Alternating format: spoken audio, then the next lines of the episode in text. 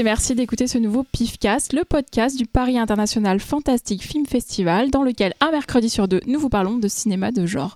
Pour l'animer autour de moi, Laurent, Bonjour, comment allez-vous? Talal, Salut Véronique Davidson. Cyril Coucou. et Xavier. Bonjour. Dans le pi- PIFcast, nous commençons toujours par l'œil du pif, le tour de table de ce qui nous a récemment tapé dans l'œil dans le genre. Puis euh, nous passons au dossier. Aujourd'hui, nous avons fait une sélection de films parfaits à regarder pour Halloween. Et enfin, nous terminerons avec Cyril et sa bande originale. On commence donc par l'œil du pif avec Talal. C'est vraiment, la, c'est vraiment la, la roulette, on se regarde tous en mode qui va choisir en premier. Il tremble, il tremble. Tu prépares ou vraiment c'est au pif Ah oui, au pif. Au pif, bah, Je vide mon esprit, je sors un Au prénom. pif, voilà. Alors, euh, moi, je vais vous parler d'une comédie romantique. Ouais. Ouais. Alors, c'est une comédie romantique fantastique Tant que c'est Ah. pas un jeu plateau, moi ça me va quoi. Tu peux pourtant. qui a Fais été gaffe, fais adaptée gaffe. en jeu de plateau. Fais gaffe parce que ça va pas tarder. non mais arrêtez avec ça, c'est bon. Cela dit, je suis le seul à parler d'autre chose que cinéma. hein, Oui, dire, parce que euh, ça, parce que c'est. ah, c'est gay baguette. Voilà, T'as pas envie de le faire. hein. Vas-y, Talal. Alors, je parlais d'un film qui est sorti en 1984 que j'avais complètement oublié et en même temps que je gardais un peu en tête. Ça s'appelle Electric Dreams. Je ne sais pas si vous vous rappelez de ce truc. Oh là là, Génial. euh, ça nous Steve Barron, hein. Steve Barron, attends, les Tortues. Ninja quoi. Les Tortues Ninja. Donc c'est donc effectivement le réal s'appelle Steve Barron. C'est un très très très gros clipper des années euh, 80. Alors vous 80. avez forcément vu son travail. euh, il a fait euh, bah, Billie Jean de Michael Michael Jackson. Il a fait du Madonna, YouTube, Brian Adams et Aha, Take On Me, c'est lui. Et comme tu l'as dit aussi justement, Cyril, c'est le réalisateur du premier Tortue Ninja. Qui était un film pas mal, cela entre parenthèses. Un film New Line qui avait donné plein de thunes à la New Line à l'époque et qui a permis de, de, De faire de devenir après, de- plus tard de faire les Lord of the Rings euh, Ouais. grâce à toute la thune qu'ils ont accumulée. Enfin, je sais pas s'il y a un lien, mais en tout cas, c'est. Voilà. Donc euh, en France, le film est sorti sous un nom tout pourri qui s'appelle La Belle et l'ordinateur. Moderne. Ah, c'est marrant, j'ai toujours- connu ce nom, Dream Moi en aussi, France. ouais. euh, ouais. Ah bah, La Belle et l'ordinateur. c'est pas un titre ça. québécois ou un truc. Bah euh, non, alors, je- alors peut-être, peut-être. Il y, a- Parce y avait, un, qu'il y avait un autre titre encore. Il y avait, euh, c'est Rêve électrique. Rêve électrique au Québec, donc euh, Ouais, la donc, belle et euh, l'ordinateur. La Belle et en l'ordinateur. Il serait sorti dans les années 2000. Il s'appellerait Very Bad Ordinateur. Donc on a de la chance. Mon Very Dieu. Ordinateur, c'est pas mal aussi. Donc de quoi ça parle De quoi ça parle Electric Dreams? Donc c'est l'histoire de Miles, un jeune architecte un peu maladroit qui s'achète un ordinateur dernière génération pour son boulot. Seulement, bah, un jour, il verse euh, du champagne dessus et l'ordinateur se met à devenir intelligent et il se met à parler. C'est quand même un pitch con. C'est Non oui. mais j'adore le film, hein, mais c'est vrai, quand C'est tu réfléchis, c'est un pitch. que euh, le, le, le, le champagne n'est pas censé donner cette information-là. C'est ça que tu trouves ça con C'est voilà, de, ouais. de geek là, genre non, le champagne Ouais. ça fait pas ça. Moi, quand on me verse du champagne sur moi, con. je deviens pas plus intelligent. Ah C'est pas crédible, hein, c'est sûr. Que tu crois, hein, je t'ai je t'ai vu en soirée. Alors, Miles fait la connaissance de sa nouvelle voisine, alors une très jolie musicienne et très charmante, euh, qui est incarnée par la très belle Virginia Ah, Madsen. Euh, et alors, euh, un jour, alors que Miles est au travail, l'ordinateur va se mettre à jouer de la musique. Et la voisine, donc, va écouter la musique et va croire que c'est Miles. Et ce qui n'est pas du tout vrai, bien sûr, parce que Miles ne va pas lui avouer. C'est alors qu'un triangle amoureux se met en place. Et, et donc, voilà, donc forcément, on pense à une relecture de Cyrano de Bergerac. hein, Steve Barron l'a dit lui-même. Et avec le recul, aujourd'hui, on peut pas s'empêcher de penser à Her de Spike Jones, qui est sorti il y a pas très longtemps. Euh, bah, le film est en fait un très gros prétexte pour faire un très très gros clip euh, d'une heure vingt euh, avec de longs morceaux new wave euh, et une BO euh, qui paraît-il est plus connue que le film Ah, lui-même. ouais, mais la BO, est- enfin, enfin, je- moi j'ai connu le film, enfin on en parle tout à l'heure, mais surtout pour la BO en fait. Euh, il y a Steve- Bill Oakley, je crois, il y a plein de Ouais. trucs, morceaux hyper célèbres dedans, c'est vraiment. euh, Mais aussi même les, les- les visuels du film. Enfin, il y a eu beaucoup d'affiches d'Electric Dreams euh, qui sont vraiment restées. Euh. Bah, justement, bah, il y a plein de séquences clippées qui sont des séquences même animées en sorte de pixel art. Et à l'époque, euh, on est en 84, on n'avait jamais vu ça. Donc le film est une bah, sorte c'était vraiment- pixel art, c'était les jeux vidéo de l'époque, c'était pas Oui. du, pas rétro en fait. Ouais, mais intégré, moderne. intégré, intégré Ouais. dans des euh, dans des dans, Dans un, un film, film, ouais. déjà et dans du clip, c'était assez assez impress- enfin, impressionnant pour les pour les spectateurs de l'époque. Et c'est un film qui est complètement euh, qui correspond complètement à la naissance euh, de cette génération MTV où on a vu plein de, de clippers naître euh, ensuite euh, pour faire du cinéma. On en pense bien sûr à Fincher, mais surtout bah, cette, cette imagerie euh, très MTV et très euh, Californie, euh, genre on, danse et voilà, on est avec des, petits, des petits shorts.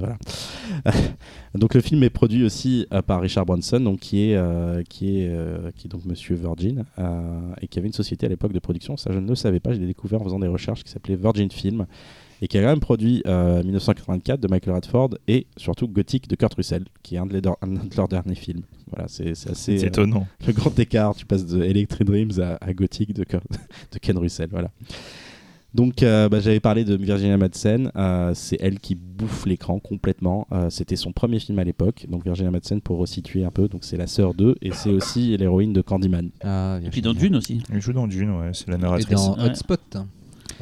Euh, donc, le film n'a pas beaucoup d'intérêt, euh, pour être tout à fait C'est franc. gentillet. C'est gentillet. euh, mais surtout, le problème, c'est qu'il est perdu euh, entre le thriller qu'il essaye d'aborder à un moment donné, genre quand l'ordinateur il se vénère, genre ah, moi aussi je l'aime, et euh, finalement, il plonge complètement corps et âme dans la comédie musicale et euh, dans la comédie enfin lapsus parce que le film est aussi une comédie musicale euh, dans la comédie romantique plutôt et avec un happy end un peu euh, ridicule mais bon voilà c'est un peu voilà c'est ce qui fait un peu le charme du film le film avait fait un gros flop à l'époque de sa sortie euh, et euh, finalement bah il s'est rattrapé largement en vidéo et, en télé moi c'est comme ça que je l'avais découvert je pense que j'avais vu à la télé quand j'étais petit Moi, j'ai une anecdote marrante sur la façon dont j'ai découvert le film, c'est qu'en fait, je vois en 92 Terminator 2, le choc. Je découvre du coup Mad Movies, euh, le choc à nouveau. Désolé Laurent, mais c'est vrai. C'est et je vois qu'on peut commander des anciens numéros et je commande les numéros où il y a Terminator 1 et je commande le numéro 35 je crois où tu as Schwarzenegger avec deux usines dans les mains voilà et dedans il y avait un long passage sur Electric Dreams en fait ils en parlaient à fond et c'est comme ça que j'ai connu le, le film en fait. c'est grâce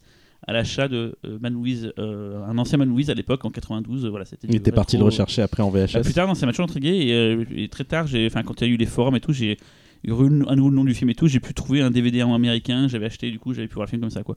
J'avais trouvé ça anecdotique, mais pas, pas nul. Mais voilà. Alors moi j'ai- c'est- c'est- j'avais des flashs de ce film-là, vraiment, des, petits, des, Flash. des petites images. Et, euh, et j'en parlais avec un, un, qu'on a mis, un ami qu'on a tous en commun, qui s'appelle Erwan Chaffio. Et, euh, et il me disait, euh, ouais mais non, mais ça, ça s'appelle Electric Dream, c'est un film de Steve Barron, blablabla. et donc finalement, je me suis précipité pour chercher une copie du film. Donc le film n'est sorti que en Angleterre. Euh, je sais plus malheureusement, honte à moi, le nom de l'éditeur. Et euh, en Blu-ray donc. Et, euh, et, et donc je revois le film. Effectivement, il y a plein de morceaux que j'avais vus quand j'étais gamin, mais c'est toujours pas le film que, que je cherche en fait. Mais voilà, il y a un film perdu dans mes dans les, dans mes méandres cérébrales que je Je cherche. pense qu'il existe Un, ou que un tu ordinateur. rêvé Alors peut-être que je l'ai rêvé, peut-être c'est un mélange de plusieurs films. C'est alors je sais, c'est un final. Si quelqu'un voit de quel Ah. film je parle, ou alors il faut peut-être le faire. Enfin, un appel aux auditeurs. euh, c'est euh, de- ou alors Xavier même tout simplement il est en face de moi. C'est donc le, ça- le- j'imagine un final. Je vois un final dans une maison qui ressemble, une sorte de loft qui ressemble un peu à la, à la maison du héros d'Electric Dreams, avec Euh, genre des sprinklers qui coulent et un ordinateur super méchant. Il me semble que c'est un ordinateur super méchant. Alors, je me demande si euh, pas l'ascenseur. avec un jeune premier. non non non, ça se passe dans C'est un pas ça se l'ascenseur. passe Il y dans a un peu appart. ça dans l'ascenseur la de. Donc voilà, ouais. peut-être que je confonds avec. euh, J'ai plusieurs films qui se, qui se mélangent dans ma tête. euh, Ça se. Et- mélange et dans un ma couple- tête, musique. et un couple qui essaie de s'enfuir euh, et un couple qui essaie de s'enfuir voilà donc en, en gros euh, c'est un film très attachant très premier degré euh, choupinou euh, voilà j'aime bien Euh, ça fait ça faisait plaisir de se replonger dans, dans ces années 80 avec cette musique très cool Laurent, C'est à moi. tu n'avais pas l'air concentré, concentré, concentré pardon. Si, bien sûr. Tu as Comme- montré un moment de faiblesse et voilà, elle t'a abattu. Comme le lait. Euh, le lait concentré, bien sûr. putain. Bref, c'est super bon. Ouais. Euh, je vais vous parler d'un tout petit film pas du tout attendu. Euh, Un un, Predator. rem- un remake. Un remake. J'ai peur. Predator. Suspiria. Ah, Et là, vu que ça passe enfin. Ah non, tu peux pas en parler ici? Si, si, si, si. J'ai- fait des Nous sommes le arrangements. 24 octobre, tout va bien. Alors, donc, je vais vous parler de Suspiria. Euh, le remake, tant attendu, euh, de Luca, Luca Guadagnino. Je ne sais jamais dire son nom, c'est l'horreur, mais c'est pas grave. Euh, bah, tout le monde attend euh, ce film euh, comme, comme, comme le loup blanc, voire noir, voire de toutes les couleurs, parce que tout le monde le redoute et on est à peu près persuadé de tenir une grosse merde, qui ne pourra jamais être à la hauteur de- du, du chef-d'œuvre de, d'Argento. Eh bien, détrompez-vous, selon moi. Je suis sorti de la salle avec un mélange de. euh, c'est parfois assez énervant de pédanterie, et en même temps, je pense qu'on n'est pas loin de tenir un des meilleurs remakes de films d'horreur qu'on ait jamais vu. Parce que ça a les énormes couilles d'aller dans un truc totalement. euh, pas à l'opposé du, du film de Argento, mais dans une direction complètement différente, mais vraiment radicalement différente. Euh, c'est très étrange parce que parfois on a l'impression de voir la Terza Madre. Euh, Il y, a- il y a une scène vers la fin du film où on a l'impression qu'il dit en fait la Terza Madre ça aurait dû être ça, alors je vais faire ma version.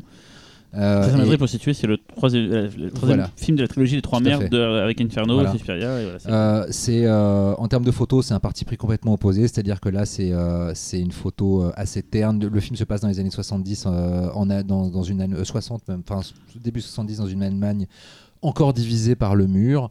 Euh, le film a un vrai ancrage historique et politique. C'est extrêmement important dans le film. Euh, et euh, la photo est donc assez terne. Ça, ça rappelle pas mal au niveau décor Possession de Zulawski, par exemple, dans la façon Euh, de filmer l'Allemagne ville, voilà. entre deux. Et la- une des choses que j'ai vraiment apprécié, c'est que la danse est vraiment au centre du film. C'est marrant en voyant le film, je pensais à Climax. De, de Gaspard Noé, film sur la danse qui, qui vient de sortir, et, euh, et, euh, je trouve qu'on trouve, on retrouve dans la façon dont les scènes de danse sont filmées une énergie assez similaire. Il y a vraiment un, un parallèle entre le sabbat de sorcière et ce que peut être la danse, euh, la danse classique moderne de l'époque, dans, dans l'abandon et dans, dans l'énergie qu'on libère. Il y a un vrai lien par rapport à ça. Euh, je veux, je veux pas vous parler de certaines choses parce que ce serait euh, vraiment euh, donner des, révéler des surprises, mais il y, a, vraiment un côté extrêmement transgressif euh, dans le film, dans le sens où il va à- presque à l'encontre de ce que qui est censé être euh, Suspiria, de ce que sont censés être les, les- les trois mères. C'est totalement inattendu, donc extrêmement audacieux. C'est parfois très énervant comme le choix qu'on connaît tous maintenant. C'est pas un mystère. Il y a un des personnages qui est un personnage masculin, qui est interprété par une actrice du film qui joue un autre rôle, euh, sous un épais maquillage. Je sais pas si pas vous compris. étiez au courant. Un des, un des personnages du film est un vieil homme et en fait, euh, joue. elle c'est c'est joué par une femme qui joue un autre rôle dans le film. D'accord. Euh, et euh, c'est quelque chose que la production a essayé de cacher. Ils ont inventé un acteur qui n'existe pas pour ce personnage. Mais bon, en fait, si tu regardes bien le maquillage, tu grilles le truc assez vite. Personnellement, je trouve ça assez gênant parce que le personnage est important et en fait, on a tout le temps l'impression qu'il n'existe pas. Parce Mais ça a du sens euh, d'avoir fait ça ou? Je pense que ça a un sens euh, très pompeux. Euh, parce que en gros, lol. en gros, non, en fait, tous les personnages, c'est un film très féministe euh, et tous les personnages masculins du film sont des gros connards. Vraiment, il y en a très peu et le peu qu'il y a, c'est des gros connards. Et du coup, je pense que le seul personnage masculin positif est joué par Par une femme, parce que finalement, il ne pouvait être que joué par une femme dans l'esprit du film. Personnellement, je trouve que c'est de la branlette et que euh, comme c'est un personnage qui aurait pu être très beau sur le papier, euh, ça, ça lui enlève euh, toute sa, ré- enfin, tout- toute sa, sa- sa chair en fait. Voilà, on a l'impression qu'il n'existe pas parce qu'on n'arrête pas de se poser la question mais qui est derrière ce putain de maquillage qui est plutôt bien fait au demeurant. Il y a mais La branlette sur un film féministe, Voilà. c'est limite. Et, euh, Ça et sent donc, la cyprine. et c'est, c'est- voilà, en fait, le film n'arrête pas d'osciller entre idées absolument euh, démentes et, euh, et pédanterie. Donc, euh, en ça, il peut être très irritant et je le comprends complètement, mais en revanche, impossible de dire que le mec n'est pas arrivé avec une proposition complètement radicale, euh, qui, en, tout en s'inspirant d'un film d'une radicalité juste euh, démente, et, et pour ça, d'avoir, d'avoir vraiment l'intérêt d'exister en tant que remake et en tant que film. Euh, et euh, maintenant, quand on parlera de Suspiria, pour moi, il y a vraiment deux Suspiria. Il y a le Argento et il y a celui-là. Et euh, c'était quand même une putain de gageur et, euh, et chapeau de l'avoir réussi. Donc euh, je suis assez curieux d'entendre vos avis quand euh, vous verrez le film. Mais voilà, sacré, sacré claque. Autour de toi, ça divise beaucoup. Euh, J'ai plutôt entendu des avis positifs que négatifs. Beaucoup de gens parlent de Moser, de Aronofsky. Oui, c'est vrai, parce qu'il y a justement ce côté un peu cinéaste des mais c'est beaucoup plus habité que Moser. Moser, c'est vraiment un caprice de, un réal qui essaye de parler de sa pauvre condition de créateur euh, avec des clichés de, avec clichés miso euh, complètement insupportables euh, et le film tourne à vide. Là, vraiment, ça tourne pas à vide. Il y a il y a, vraiment des scènes où on reste complètement scotché. la mise en scène est magnifique. Franchement, non, j'ai pris une belle claque et, et je m'y attendais pas. J'étais vraiment parti pour détester. C'était un projet euh, qui a mis beaucoup, beaucoup de Beaucoup de temps. À, à se monter. Il y d'ailleurs, qu'il y a eu deux réals qui Il sont y a David passés là. Gordon Green, euh, Ouais. notamment, qui est passé dessus. Après, je serais très curieux de lire le scénario avant que, que Guadagnino n'arrive sur le film pour savoir ce qu'il aurait apporté éventuellement aux premières versions. Parce que là, le, le scénario est vraiment radical et super audacieux. Et, euh, et voilà. Et Dakota Johnson, qu'on n'attendait pas forcément, euh, est assez géniale. Et, euh, et en tant danseuse, elle euh, se fait des trucs à l'écran, mais euh, elle est scotchante. Donc, euh, franchement, euh, allez voir Suspiria. Cyril, Alors, comme j'expliquais euh, il y a deux semaines, euh, j'ai pas beaucoup de temps pour voir des films. Du coup, je vais vous parler d'un film que j'ai vu cet été en fait. Et je crois qu'il y a le dernier film que j'ai vu en salle en fait. euh, c'est super intéressant comme, comme anecdote, mais bon voilà. Euh, c'est Under the Silver Lake euh, de David Robert Mitchell. Et je sais pas si on a déjà parlé dans ce podcast. En fait, j'ai eu un doute tout à l'heure. En fait, non, on en a pas parlé. Hein. Je me demande si j'en ai pas parlé quand je l'ai vu en projo, mais je suis pas sûr. Non, je crois Non, pas. Je pense pas, on n'a pas, eu de- on ouais. n'a pas eu d'avis dessus. Donc, euh, David Robert Mitchell, on l'attendait vachement. C'est un gars qui était peu passé sous silence avec son premier film, The Myth of American Sleepover, mais qui s'est vraiment fait reconnaître dans le milieu, en tout cas, du fantastique via It Follows. il y a maintenant 3-4 ans. Euh, film qui avait beaucoup marqué parce qu'il y a un, visuels très forts, une musique très forte et un concept assez fort. Et forcément, ce nouveau, ce nouvel opus, ce nouveau film, donc Under the Silver Lake, était extrêmement attendu. Il a été montré à Cannes cette année euh, dans, Dans une version, générale. dans une version qui dure deux heures et quart et qui n'est pas sûr de rester cette version-là partout sur Terre. En fait, en France, on a eu le montage canois, mais c'est pas sûr que le reste du monde ait ce montage-là. Euh, donc, qu'est-ce que c'est? Alors, j'ai pris le résumé sur euh, Allociné pour pas, euh, parce que moi je suis nul en résumé et c'est beaucoup plus simple si je le fais avec un vrai résumé. À Los Angeles, Sam, 33 ans, sans emploi, rêve de célébrité. Lorsque Sarah, une jeune énigmatique voisine, se volatilise brusquement, Sam se lance à sa recherche et entreprend alors une enquête obsessionnelle, surréaliste à travers la ville. Elle le fera plonger jusque dans les profondeurs les plus ténébreuses de la Cité des Anges, où il devra élucider disparitions et meurtres mystérieux sur fond de scandales et conspirations. Donc le film est aussi chiant que son résumé. On va pas aller, on va pas aller aussi loin que ça. hein. C'est très très long. Euh, Il y a des très belles, des très belles séquences par-ci par-là. Il y a des idées assez folles de, de visuels, je pense. Pour ceux qui l'ont vu, euh, à un moment donné, il y a un corps qui se fait découper en deux et les deux parties du corps se font. Il y a plein de, de fulgurances comme ça dans le film, mais le liant est extrêmement long. Il y a Andrew Garfield qui joue dans le film, et Andrew Garfield, si vous, connaissez un peu cet acteur, c'est un acteur très mou. Bah, c'est parfait, il donne le tempo du film, un film très très mou. Un film qui se la raconte un peu, euh, qui m'a un peu saoulé. Euh, là, une des forces de Hit Follow, c'était sa musique faite par un mec qui vient du jeu vidéo, qui s'appelle Disaster Peace, qui avait fait deux BO mortelles qui sont celles de Fez et celle de Hyper Light Drifter, et qui avait fait avec Hit Follow une BO euh, sublime, hyper euh, marquante. Là, c'est un- une sorte de trip un peu néo-rétro, un peu comme le film d'ailleurs, c'est un film assez néo-rétro qui est pas hyper intéressante. Voilà, je, je sauverai un seul truc du film, c'est qu'à un moment donné, on entend euh, la musique Your Woman de White Town, et voilà, je suis très content d'entendre ce morceau-là. voilà, qu'est-ce que vous en Parce que j'ai envie de dire de plus sur le film que j'ai pas du tout aimé, mais il fait que je trouve un film pour l'œil du pif, et je me suis dit, tiens, vous, en parlez- vous allez sûrement parler mieux que moi. Qui n'a pas aimé, qui a aimé? Euh, Tiens, on va faire un tour de table. Véronique. Moi, j'ai bien aimé. Euh, en fait, j'ai bien aimé, mais je trouve que c'est une espèce de gros gâteau un peu difficile à digérer. Donc, il y a plein plein de choses. Euh, Comme tu dis, c'est un peu lent. Euh, Il y a plein de il y a des fulgurances à certains moments. Ça te prend un peu par surprise parce que tu, commences un peu à t'endormir. Bim, il y a un truc un peu beau ou inattendu ou drôle, etc. Et, et en fait, quand je suis sortie, je me suis dit, j'ai bien aimé. Mais euh, j'ai pas envie de le revoir, euh, en tout cas pas tout de suite, parce que c'est quand même une expérience un peu euh, fatigante, quoi.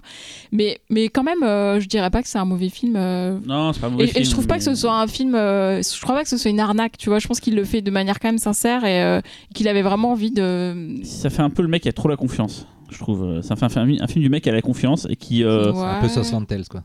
Bah, moi j'aime bien Bah, un peu, c'est un peu aussi, ça, mais c'est un peu ça. C'est un film un peu malade et tout, où personne ne lui a dit vas-y coupe Ouais. coupe, et le mec il était dans ses délires mégalos, et finalement toi le spectateur tu fais un peu yesh. Mais quoi. alors, je ferai un rapprochement un peu audacieux avec euh, Ready Player One, parce qu'en fait, euh, ça brasse un peu euh, de la pop culture Ah oui, oui. comme ça, et euh, je trouve que c'est quand même pour le coup plus intéressant. Oh ce qui est fait là c'est plutôt adulte, que voilà. c'est un truc de gogol, euh, Exactement. désolé pour ceux qui aiment bien, mais pour les gogoles quoi, et là c'est un peu plus intelligent on va dire quoi. Voilà. Ça fait pas un meilleur film pour autant, mais Justement, il aurait, il aurait eu, euh, il, il aurait pu aller dans la facilité Mm. en refaisant un film d'horreur, Mm. en refaisant un film très conceptuel dans, dans, dans, dans sa théorisation de la mise en scène du surnaturel, etc. Mm. Là, je trouve que pour le coup, il a, il a quand même les couilles de partir vers quelque chose de radicalement différent d'It Follows. Euh, moi, les, les dix premières minutes m'ont fait peur parce que, euh, en gros, les dix premières minutes, t'as à peu près tous les deux plans, t'as un truc de mise en scène ultra tape à l'œil. Je me suis dit, putain, si le mec il fait ça pendant deux heures et demie, ça va me casser les couilles. Ça se calme après. Ce que j'ai vraiment adoré, au-delà du commentaire sur la pop culture qui est plutôt intéressant, c'est euh, l'exploration d'un Los Angeles qu'on Oui. connaît pas. Mm. qu'on- j'allais dire si t'es fan de la Cité des Anges, c'est voilà. un beau film pour ça. C'est-à-dire que Los Angeles, c'est vraiment une ville qui est très spéciale dans la façon dont, d'un quartier à l'autre. l'espace voilà qui. voilà, en marchant 10 minutes ou en roulant 2 heures, tu vas jamais tomber sur un endroit pareil qui va évoquer la même chose. C'est une vie qui n'a pas d'unité. Et en ça, je trouve que le film est assez génial dans sa façon d'explorer Los Angeles. After Hours euh, Exactement, j'avais euh, de l'After Hours, c'est le After Hours de Los Angeles et en ça j'ai trouvé ça vraiment cool. Alors après oui, parfois c'est irritant, mais, euh, mais globalement je trouve que c'est une... euh, alors je vais utiliser une formule que je déteste, mais pourtant c'est vrai, c'est une sacrée proposition de cinéma. Ah. Oh, c'est beau quand tu parles. Et Taloul Ah, je l'ai pas vu, j'ai très envie de le voir maintenant, surtout que là vous me saucez d'autant plus. Et le film sort en Blu-ray au moment, je pense, où la, la Tu t'es va- plus à suivre nos passer. avis plutôt que celui de Xavier. Bah, de toute façon, euh, On dit pas que c'est de la merde, mais on dit que- En règle générale, il n'aime pas mes films. Voilà. Non, non, c'est pas vrai, c'est pas vrai. Il y, en a un, il y en a un où je t'en ai beaucoup voulu, tu sais Ouais, très bien, c'est lequel. Faites-vous un bisou. Euh, non, non. euh, et euh, je suis très curieux de le voir. Et je crois que ça doit être. enfin, je pense à ce pauvre réalisateur qui, quand même, sort de Hit Follows avec cette pression. Mm. Après, quand tu fais un truc aussi, aussi fort qui a marqué tellement de gens, Enfin, la pression de faire un film après ça, je, je pense même s'il doit avoir la confiance, en tout cas l'impression qu'il a la confiance quand il Oh, fait il le avait grave la confiance, bâtard. euh, il, euh, je pense qu'il devait quand même bien se chier dessus. Et voilà, on revient au caca. hein, bravo. Euh, Xavier? Ah bah moi je vais vous parler d'un vieux film, hein, histoire de changer. Non, c'est Véronique qui fait ça normalement. Alors, Tu fais les films Netflix normalement. Ouais. euh, euh, ah, Véronique, c'est s'il est Canal pas sur Netflix d'ailleurs. hein. A Je me a- demande, je a me demande. Netflix? Alors moi je vais vous parler d'un, pour moi, un des grands classiques de la science-fiction, Batman Forever. dont on ne parle jamais. Bah, Battlefield Forever. Earth. Ah, non, non, moi je parle de film, s'il te plaît, là, pas cette merde. Un vieux truc alors euh, Ouais, ouais, ouais, ouais. Alors en fait, moi je vais vous parler de Star Trek le film, Ah, j'adore. qui est, euh, enfin pour beaucoup, j'ai généralement en fait, enfin, c'est un film que j'aime bien revoir, C'est pas si vieux que ça. ou, euh, quand même, Années quoi. 60 Années 70, 70 fin 70. Ah ouais, bon, c'est récent alors. Voilà. Euh, en fait, le, le- le truc, c'est qu'à chaque fois qu'on parle de Star Trek, les gens ont tout de suite un, un certain a priori. Et euh, t'as beau essayer d'expliquer que Star Trek le film, c'est vraiment une, une proposition de cinéma, voilà, mais une vraie, hein, c'est quelque chose de waouh. Les gens ne, ne- ne te croient jamais. Mais en même temps, c'est normal parce que c'est le seul, la seule itération de Star Trek qui, qui sort du cadre Star Trek. Ah oui, pur. là c'est clair, là c'est. euh, Enfin bon. Donc en fait, euh, Star Trek le film, c'est un, donc un film de science-fiction réalisé sur la franchise Star Trek en 1979. Ça a été réalisé par Robert Wise. Donc Robert Wise, euh, la majorité des gens connaissent surtout La Mélodie du Bonheur, West Side Story, mais il ne faut pas oublier Le jour où la Terre s'arrêta ou La, La maison, Maison du, diable. Oui, c'est tout ça. Surtout. C'est tout cela pour nous. Voilà. Bah oui. Oui, mais enfin pour nous, hein. après Oui. pour le reste des gens. euh, voilà. Euh, bah, du coup, en fait, euh, à l'époque, la, série Star Trek euh, était terminée euh, déjà depuis, euh, depuis 69. Et en fait, il y avait eu un projet de, de, relancer la série. Et, euh, et ce projet avait commencé à avoir des idées de scénario. Et tout. Bref, voilà. Et finalement, ça ne s'est pas fait. Et, et en fait, ils ont décidé de faire un film. Donc, il s'était écoulé quand même quasi 10 ans. Et à peu près tout le monde était content de, de- de recommencer l'aventure, euh, sauf Léonard Nimoy qui avait juré de ne plus jamais reporter les fameuses oreilles de Spock. En fait, Robert Wise, quand il reprend le scénario qui avait été fait pour cette série, il va le modifier. Donc, il faut savoir que déjà à la base, le scénario, c'est en fait c'est une adaptation d'un des épisodes qui s'appelle Le Corrigan de la série originale. Et en fait, il va l'adapter totalement librement et en fait, il va lui donner une, une, une épaisseur absolument incroyable, quoi. Quand vous avez vu Star Trek, c'est euh, jamais de la vie vous allez penser voir un truc pareil au Cinoche.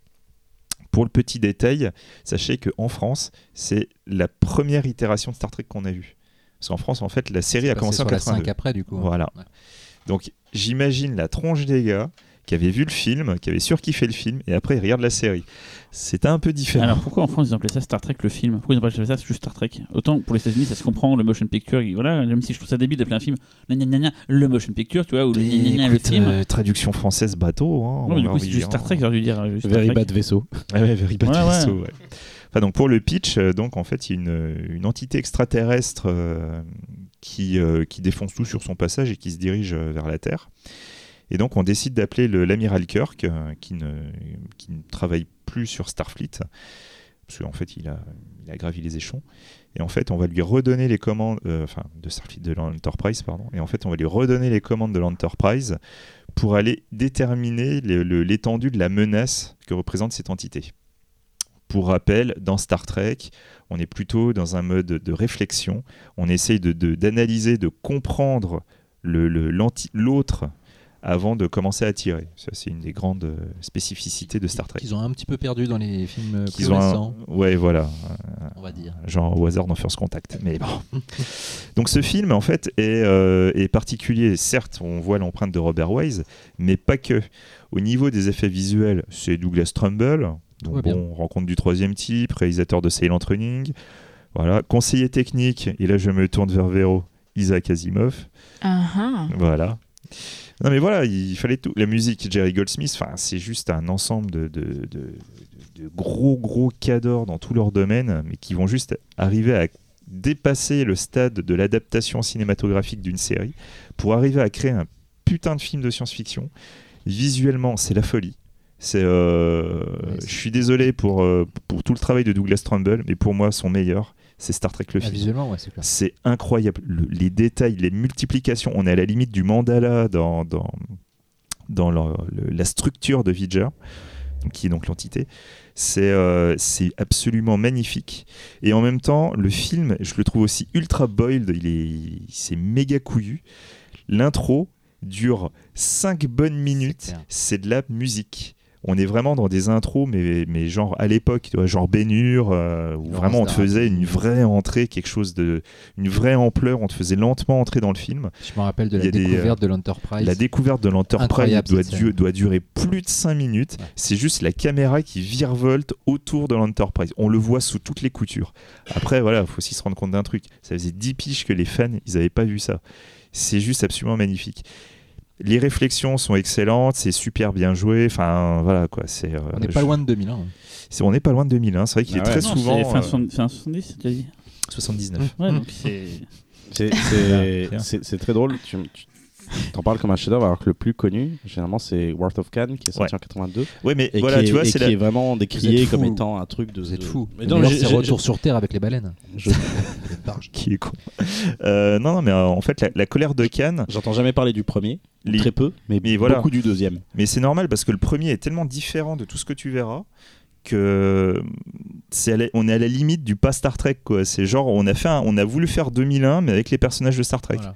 C'est juste ça. Alors que la le de Cannes, c'est du pur Star Trek C'est un mais super mais, euh, épisode. voilà. C'est vraiment un super épisode aussi une reprise, qui est aussi une reprise d'un épisode. C'est ça. Ils font ça sur tous les. c'est ça. Là, c'est littéralement une suite d'un des épisodes de, de la série originale. Mais, mais le 2, c'est vraiment un, épisode gonflé aux stéroïdes, super bien gonflé. La, réal de c'est meilleur, hein, je crois. Nicolas Meyer elle est mortelle. euh, la zig de Goldsmith, elle est à tomber par terre. euh, c'est mais le méchant est hein. génial. Mais non, non, Mais mais vraiment. euh, Jack, ça va être un spécial Star Trek. Star, Trek le film, même si vous n'aimez pas Star Trek, c'est pas grave. Star Trek le film, c'est tellement particulier, il faut vraiment le mater quoi. C'est Ouais. un- c'est la folie ce truc. D'accord avec toi. On termine avec mon œil du pif. Je, me, Vas-y, do- je Véro. me donne la, la parole. Euh, qui va un peu euh, raccorder avec euh, la thématique de notre dossier. Qu'est-ce qu'il y a, euh, Laurent? Quel est ton problème il, a eu, il a eu son œil du pif, tout à l'heure Bah oui, en premier. Ah oui, putain.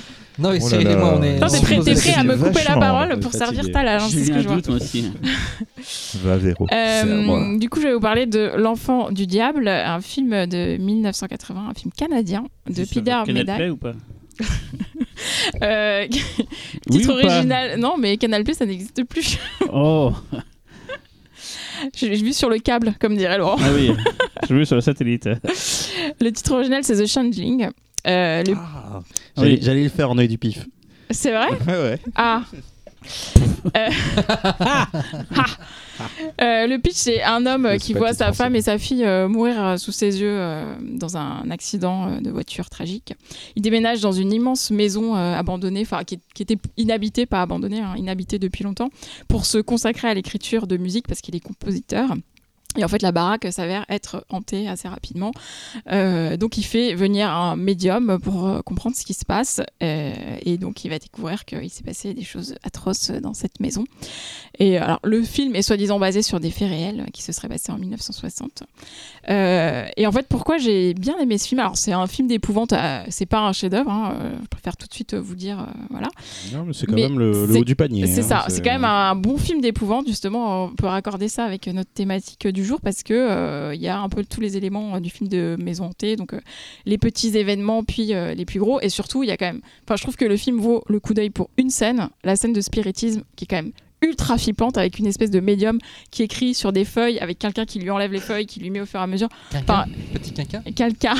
Euh, Une scène qu'on a, qu'on a revue couper après. son micro euh, quand je parle. qu'on a beaucoup revu chez, James Wan notamment. Oui, et en plus, euh, enfin, ce film-là, il a été fait deux ans avant Poltergeist, et en fait, euh, il y a quand même des choses, enfin, justement, l'intervention du médium et tout, qui, qui reviennent, euh, qui, qui sont inédites pour le coup. Et en plus, euh, la, le- la thématique est quand même assez glauque et assez sombre, parce que ça parle d'infanticide, de handicap, et, euh, et on n'a aucune empathie pour aucun des personnages, ce qui est quand même assez difficile à vivre comme film, parce que le, le héros, donc l'homme qui a perdu sa famille, Qui est incarné il par est un peu antipathique, qui est incarné par George, Scott. George Scott. George Scott. George Scott, ouais. Ouais.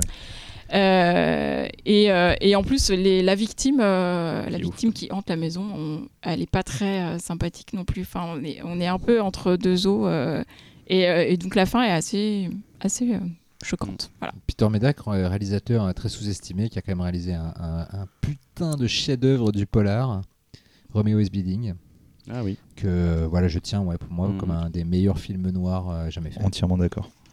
On referme euh, cet œil du pif et on passe au dossier. La culture américaine, à travers les films et les séries, nous a enseigné que la Toussaint était le bon moment pour se faire peur en mangeant des friandises. Comme nous, on fait ça toute l'année, c'est sans aucune culpabilité que nous nous emparons de ce marronnier pour vous proposer une sélection de films à regarder à Halloween ou quand vous voulez, en fait. Du coup, on a chacun choisi un film et ce que je vais vous demander, c'est de à chaque fois expliquer pourquoi c'est le film idéal euh, pour vous, euh, d'après vous, pour regarder à Halloween. Quoi. On commence par euh, Xavier. Et oui, et pour quelle raison on commence par moi? Parce que, C'est le encore choisi le vieux. plus vieux film. parce que je ne regarde que des films de vieux. Papy ouais, c'est un peu ça. Alors, là. papy Alors moi je vais vous parler du film Histoire d'outre-tombe, alias Tales from the Crypt. C'est un film donc euh, américano-britannique euh, réalisé par Freddy Francis. Donc ça a été, euh, ça a été sorti en salle en 1972. Donc là en fait je vais entamer l'un des grands classiques du, du- du film d'Halloween qui est donc le film à sketch. Donc en fait il s'agit d'une autre de mes grandes passions dans la vie en dehors de la Hammer, qui est donc la Amicus. Donc la Amicus, c'était une, une boîte concurrente de la Hammer qui n'avait pas les moyens financiers de la Hammer, mais essayait quand même régulièrement de leur mettre la tapée. Euh, donc en, en 1972, euh, Freddy Francis, lui, euh, c'est son deuxième film à sketch pour la Amicus. Ouais, Amicus était grandement spécialisé dans les films à sketch. Voilà, exactement. Et en fait, à la base, c'était le train des épouvantes qu'ils avaient, qu'ils avaient fait pour, bah, ils- à la fois pour, un- pour une sorte de modèle économique, enfin pour plein de raisons. Et en fait, ils ont inauguré ça euh, donc euh, en 1965.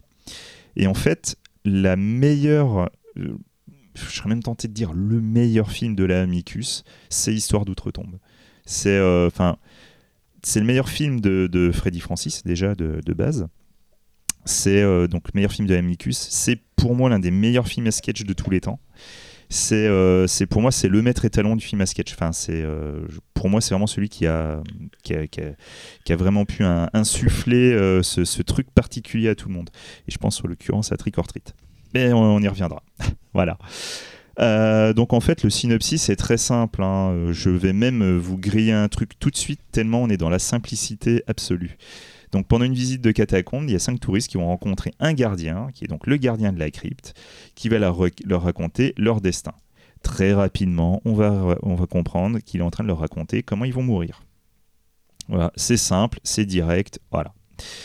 Euh, donc en fait, euh, Tales from the Crypt, euh, vous, vous voyez déjà une petite référence à une série que tout le monde adore ici, j'imagine.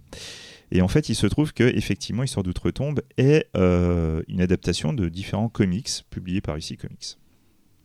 Et euh, la particularité de Histoire d'outre-tombe, en plus d'adapter des histoires d'horreur classiques, ça a été d'avoir en plus, mais je pense même que c'est une des premières fois pour, euh, pour, la, pour, pour ce style horrifique, c'est d'avoir en plus un regard sur le monde actuel. Il y, a une, il y a une charge sociale en plus dans Histoire d'outre-tombe qui est assez étonnante. Donc dedans, vous pourrez quand même voir des, des acteurs que, que tout, le monde, tout le monde a un petit peu l'habitude de connaître. hein. Euh, vous avez euh, Joan Collins, euh, Peter Cushing. Peter Cushing, Patrick McGee, euh, enfin voilà quoi, c'est les, on les cadors, les cadors du genre. Alors, je sais que certaines personnes autour de cette table sont moins fans d'un certain rythme ancien, on va dire. C'est moi, on peut le dire. voilà, bon, bah, c'est Cyril. C'est, euh, mais bon, ça, je m'en doutais un petit peu. Mais voilà, c'est euh, dans le registre du, film à tiroir, du film à sketch. Celui-là, il est. euh, pourquoi c'est une réussite? Parce que pour moi, toutes les histoires sont, excellentes. Franchement, je trouve qu'il n'y a pas spécialement de temps mort. À la limite, l'histoire qui lie le tout, puisque est vantée assez rapidement. Et en plus, et c'est l'un des défauts des, des films à sketch, c'est que très souvent, ils n'arrivent pas à trouver même une, une ambiance commune ou une, esthétique commune, ce qui fait que tu as vraiment l'impression d'avoir une sorte de melting pot, un patchwork. euh, je pense un peu genre ABC of Death, tu vois. Là, c'est ça- la- voilà, qui je, fait qu'il je vais ça. vraiment au max du max, quoi. Ouais. Mais euh, tu Creep vois, Show, par exemple, ça se tient, chaque épisode se tient. voilà, mais justement, Creepshow, l'influence principale, c'est Tales from Oui, the bah, Crypt. C'est une véri- ils ont, C'est la ils- base. euh, de- Ils ont, ils ont toujours dit que c'était vraiment l'une des très grosses références de Creepshow. Donc voilà, si vous voulez vraiment voir la base de Creepshow, c'est Histoire d'outre-tombe qu'il faut regarder. Terror C'est Tract. vraiment, euh, C'était bien, vous, Terror euh, Track, j'avais bien. C'était le liant qui était bien de Terror Tract. Ouais. Ça aurait été intéressant d'en faire un spécial euh, film à sketch hein, d'ailleurs. Ouais, on devrait. émission spéciale film à sketch. Parce que On bon, là déjà on va parler, euh, enfin surtout là, ça c'est le- la, la base on va dire. Ah oui, là c'est vraiment la grosse base. Ah, Alors je- pour je le petit On détail, dernier. fait un sketch parce qu'on n'a pas fait des films. pour- films à pour le sketch, petit quoi. détail, et là je fais de la pub, euh, Ah. mais on n'est pas payé pour. Pour Il y a- qui Pour qui Il y a ESC. ESC Distribution qui vient de le sortir en Blu-ray. Ah, Voilà, donc du coup, euh, franchement, allez-y quoi. Et c'est comme ça que je l'ai vu. Là, je l'ai découvert. euh, je suis parti euh, chez Metal parce que Oh. je- Deuxième pub. Deuxième pub. Et euh, Bruno, je veux 5 euros de moins sur le prochain DVD que j'achète. Euh, Mais Bruno, c'est toujours une ristourne pour les amis, donc euh, tu l'aurais eu de toute façon. Non, je l'ai. Ah bon Bah, T'es pas l'ai un ami, pas toi. Déconne, je l'ai. Et, euh, et du coup, je l'ai découvert euh, bah, un peu plus tard qu'il y a deux jours. J'étais un peu déçu quand même, je t'avoue. Je Ah, m'attendais. C'est plus Ah les là histoires, là en fait. C'est plus les sketchs. C'est pas tant le rythme, mais c'est plus les sketchs en eux-mêmes qui m'ont. Ce qui m'a surpris, c'est que les sketchs sont assez modernes Après- en fait. C'est- Je pensais avoir que des trucs surannés le et toi, avec le Père Noël En et tout, ça c'est- le premier qui est étonnant, je trouve. Ouais. C'est que le premier est très moderne dans son approche. On s'attend Mm. euh, et euh, un peu moins, je trouve les autres, mais c'est vrai que le premier est étonnant pour ça. Après, c'est tous des méchants euh, qui sont méchants, mais pour des Ils raisons. ont payé pour euh. Voilà, très très moral. C'est très, c'est très souligné. Mais après, il faut, le- mettre dans le contexte voilà, aussi. Faut le mettre dans le recontextualiser. Puis les ici comics, c'était des contes moraux. Oui, Voilà, exactement. complètement. Mais même tu regardes les contes de la crypte encore, Oui. c'est Ouais, ça. ouais. hein, c'est des Encore. mecs. Ah, euh. Moi, c'est le, Mais- le sketch de le sketch avec Peter Cushing que je trouve un peu en deçà. Sa Mm. conclusion est excellente. Le, le maquillage, euh, maquillage de Peter Cushing en, en zombie est mortel. C'est juste que euh, c'est la progression narrative de ce sketch-là que je trouve un peu longuette, un peu chiante parce qu'il se passe quand même à peu près rien jusqu'à la conclusion. C'est ce qui est souvent parfois le, le, le danger des sketchs à, à chute. Et là, pour Alors, le coup, tu vois, euh, le truc qui est marrant, c'est que justement, le John Collins, c'est l'opposé. oui, voilà, ouais, ouais. Voilà. Mais Et bon. euh, celui qui est excellent, c'est celui avec l'accident de voiture. Celui-là, ouais, il est celui-là, il est extraordinaire. J'avais l'impression de lire du Matheson, euh, notamment la, la- la nouvelle qui a rendu Matheson célèbre, Je suis un monstre. Mm. Et euh, celui-là, il est vraiment excellent. On continue avec euh, ton film. euh, C'est à moi? Oui. C'est à moi. Alors nous faisons un petit bond dans le temps. Nous allons, euh, nous allons en quelle année? En 1985. Je, suis- je suis très jaloux hein, de ton film De ton film, et, ouais. et c'est quoi- et de ton film. Voilà, je suis, euh, Cyril et, Laurent, vous avez des super films. Euh, moi, Je tiens bien ta balle aussi. hein. quand on m'a dit, Ouais. quand on m'a dit film d'Halloween, voilà, j'ai directement pensé à celui-là. Pour moi, c'est le film d'Halloween ultime. Euh, D'ailleurs, c'est marrant, personne n'a pris Halloween autour de cette table. Marrant. Euh, non, donc Vampire, vous avez dit Vampire euh, de Tom Holland, donc un film sorti en 1985, Fright Night euh, en VO. Euh, Tom Holland, c'est sa première réalisation, mais il n'était pas étranger au genre puisqu'il avait participé à l'écriture de quelques pas classiques, mais enfin Psychose 2, euh, classe 1984, un classique. Et puis il y a aussi a cette très étrange film qui s'appelle The Beast Within. Euh, qui, est un, qui est un film à moitié raté mais très fascinant sur une femme qui se fait violer par un monstre et qui accouche d'un enfant qui lui-même deviendra un monstre plus tard. C'est voilà, un, c'est un petit classique assez obscur du cinéma américain euh, des années 80, mais si vous avez l'occasion d'y jeter un œil un de ces jours, allez-y, ça vaut le coup d'œil. Euh, bref, euh, et donc là, c'est sa première réalisation. Euh, qu'il doit parce que euh, qu'il doit notamment au, au succès de classe 1984 parce que le film a été un succès. Et du coup la Columbia quand lui il est arrivé avec ce, avec cette idée euh, et qu'il avait budgété assez bas s'était dit bon bah écoute tu nous as fait des scénars plutôt sympas. Le ton film il coûte pas cher on n'y croit pas trop mais c'est pas grave. Et je crois qu'à l'époque c'était le plus petit budget jamais financé par la Columbia Fright Night. Il faut savoir que le film a quand même rapporté 25 millions de dollars au box-office, qui à l'époque était pas rien, surtout pour un tout petit budget comme ça. Et c'était le, le- de l'année de sa sortie, c'était le film d'horreur qui le plus de, plus de succès. Sauf euh, détrôné, je crois, par Freddy 2. Et euh, donc Fright Night, de quoi ça parle? Ça parle d'un jeune garçon, euh, Charlie Brewster. You're so cool, Charlie Brewster. C'est une réplique culte du film. qui essaye de conclure avec sa nana. Euh, tout en regardant un film d'horreur et il est plus fasciné par ce qui se passe euh, euh, sur le film d'horreur à la télé que par sa nana. C'est dommage parce que sa nana est jouée par, ça j'adore, l'actrice c'est Amanda, Amanda Bierce, Bierce. que vous deux enfants. connaissez pour être la voisine complètement coincée et absolument pas sexy de marier deux enfants, sauf que là, en petite ado jeunette, euh, elle, est- envoie du bois. ouais, elle envoie Voilà, du bois. notamment vers la la scène fin. de danse. euh, Voilà. À la fin, euh, Surtout à la fin, quand elle est euh, plus ou moins, quand elle est en vampire, en nuisette transparente, euh, voilà. elle dévoile Bref. son charme. Exactement. Euh, et donc, euh, et euh, il faut, il faut savoir que donc Charlie Brewster est fan du- d'une émission qui passe euh, sur le câble américain, je pense, ou sur une TV locale, euh, qui est présentée par un hôte, euh, qui est un acteur raté, qui joue une espèce de Van Helsing du pauvre et qui introduit des films d'horreur. Il faut savoir que ça, c'était une tradition aux USA, euh, puisque euh, avant que tous les, euh, tous les réseaux de télé soient mutualisés, euh, il y avait des réseaux locaux dans les États, etc. Et qu'il il y avait plusieurs comme ça, petites émissions à travers euh, les États-Unis où il y avait un hôte qui présentait des films d'horreur euh, tard dans la nuit. Euh, il y Dans avait Elvira, Elvira, notamment, là, voilà, dans- la plus Dans connue. Clemens 2 aussi, t'as t'as un Tout à fait, qui, qui ressemble beaucoup ouais. à- au personnage justement de, de Fright Night. Jean-Pierre Jean-Pierre Dionnet. voilà. Et donc, euh, Charlie Brewster, euh, fan de films d'horreur, euh, s'aperçoit que le voisin qui vient d'emménager dans la, dans, la, dans la maison d'à côté serait peut-être un vampire, euh, déjà parce qu'il arrive dans un cercueil, petit premier indice. Indice. Deuxièmement, parce qu'il le voit un soir en train de lutiner une très jeune fille euh, à moitié nue et puis d'un coup de lui mordre le cou avec de grandes dents. Je pense qu'il je pense c'est qu'il est parano. hein. Il Voilà, est parano. suspect. Bon, non, non, parce que Donc, c'est a très bien que tu te priori, balades le soir en- dans un Il cercueil. est, il est sur la bonne piste. Euh, donc après tout le jeu, comment Laurent raconte ça, c'est c'est trop rigolo. tout le jeu consiste pour lui à, à convaincre son entourage que son voisin est un vampire. Il a beaucoup de mal. Euh, il va y arriver au bout d'un moment et il va aller donc chercher l'aide de- du, présentateur de, de- de télé, puisque pour lui c'est un spécialiste en vampires. Euh, qui euh, lui est donc juste un acteur raté qui a absolument pas envie de passer sa vie à jouer ce, pauvre personnage de merde. euh, En tout cas, lui, c'est tel qu'il le, considère comme ça. Et finalement, ce qui est assez touchant dans le film, c'est que ce- cet homme va se, en, ayant un vrai contact avec le surnaturel, va apprendre à aimer le personnage qu'il incarne et même à, devenir complètement ce personnage. Voilà, c'est un des trucs assez intéressants du film qui est vraiment un film. Euh, comment dirais-je? C'est un film pour kiffer le fantastique euh, dans son expression la plus pure. C'est un film qui prend un énorme plaisir à jouer avec les clichés, mais qui se moque jamais des clichés avec lesquels il joue. Euh, à ce niveau-là, je trouve même que c'est un des films les plus purs euh, de, de- de- des années 80 euh, en matière horrifique, dans le sens où on se marre tout le temps, mais en même temps, quand ça veut être flippant, Mm. putain, c'est flippant.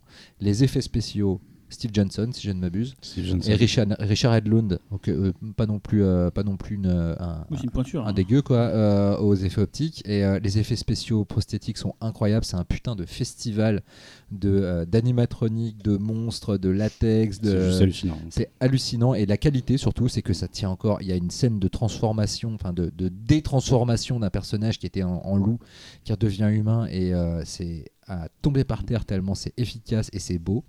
Euh, c'est ultra inventif c'est drôle c'est érotique c'est parfois assez tordu notamment dans la relation entre la il faut savoir que le, le vampire va séduire la petite amie du héros parce que c'est euh, la, la- la réincarnation d'un amour perdu qui est un grand classique de Dracula qui est d'ailleurs une idée qui n'était pas dans le script à la base c'est l'acteur qui joue euh, c'est, euh, Chris Sarandon. Chris Sarandon qui joue le vampire qui trouvait que son personnage manquait d'épaisseur et qui a demandé à ce que à, à rajouter cette histoire En même du temps, coup, c'est expédié. C'est ils en- ils c'est en- expédié, mais en même temps, ça, amène, ça amène aussi un, un truc assez.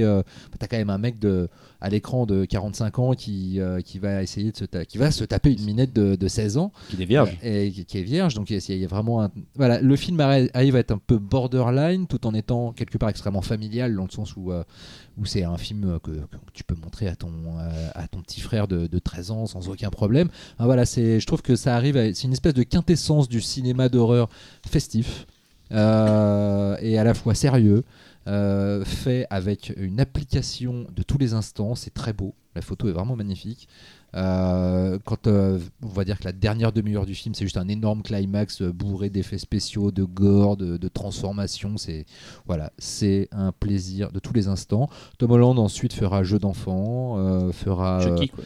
Euh, Chucky donc euh, et ensuite aussi quelques adaptations de Stephen King un petit peu euh, Le fléau. euh, Je crois que c'est non, Mick. Garris. Non, il a fait Les Langoliers qui est extrêmement foiré Ah, il est Angolier, ouais. et euh, il a fait La peau sur les os qui est plutôt- qui est plutôt pas mal Non, même ça, si ça, pas aussi oui, bien la que peau le sur les os, oui.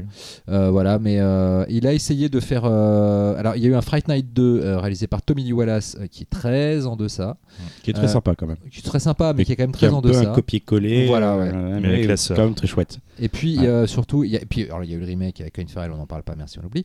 Ah, Euh, atroce ce truc. Et euh, surtout, en fait, pour la petite histoire, euh, il a voulu Tom Holland faire un Fright Night 3. Enfin, en fait, c'est pas lui, c'est l'acteur qui joue le, le, Peter Vincent, qui voulait absolument faire un Fright Night 3. Il a réussi à convaincre Tom Holland de revenir.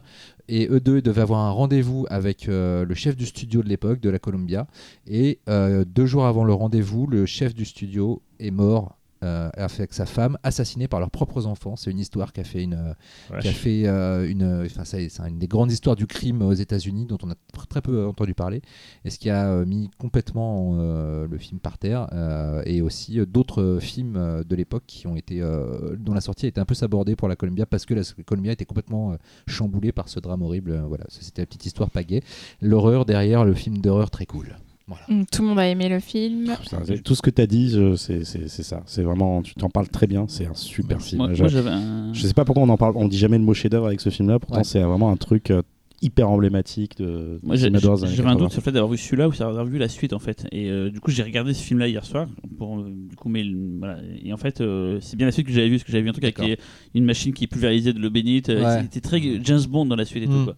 Donc j'ai découvert du coup pour la première fois le 1 et j'ai surkiffé ma race. Je Ah, te c'est jure, mortel. j'ai pris ça en pleine face. J'ai dit putain, c'est dingue de voir enfin un truc. Surtout qu'en ce moment, comme je dis, on se voit beaucoup de films pour le pif.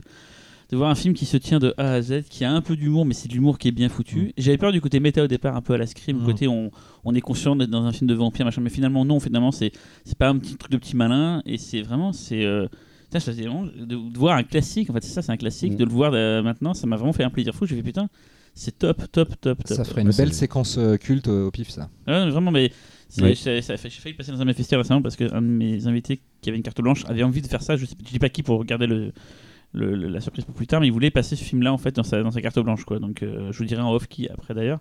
Mais voilà, juste pour dire que non, non, vraiment, c'est marrant de découvrir ce film-là à notre époque quand on est un fan de fantastique et qu'on connaît l'histoire du film. Finalement, c'était la suite que j'avais vue, mais euh, ouais, celui-là, il Comment est. t'as fait pour passer à côté de cette affiche euh, Elle affiche, elle est Eh oui, ouf. hein. L'affiche dans est les- dans, les, vidéoclubs Comment t'as fait pour pas Bah, je, je- vais la suite en vidéo, donc c'était Vampire. Vous avez encore dit Vampire, je crois, il me semble. Euh, vampire, c'est vous avez dit vampire. Oui, mais vous avez Ah, encore dit Vampire. vampire, vous avez dit vampire 2. Ah, d'accord. Et du coup, voilà, en fait, je sais que dans le 2, il y a une histoire d'un, truc d'un mec qui se fait ouvrir le ventre et des insectes qui sortent, qui bouffent des insectes tout le temps. Enfin, j'ai des souvenirs et très très Ouais, étranges il y a du des trucs 2. sympas dans le très 2, cool. mais c'est vrai qu'il a un En plus, le problème, c'est que moi, le 2, je l'ai vu euh, une VHS recadrée, 4 tiers, Ah avec ouais. une VF horrible.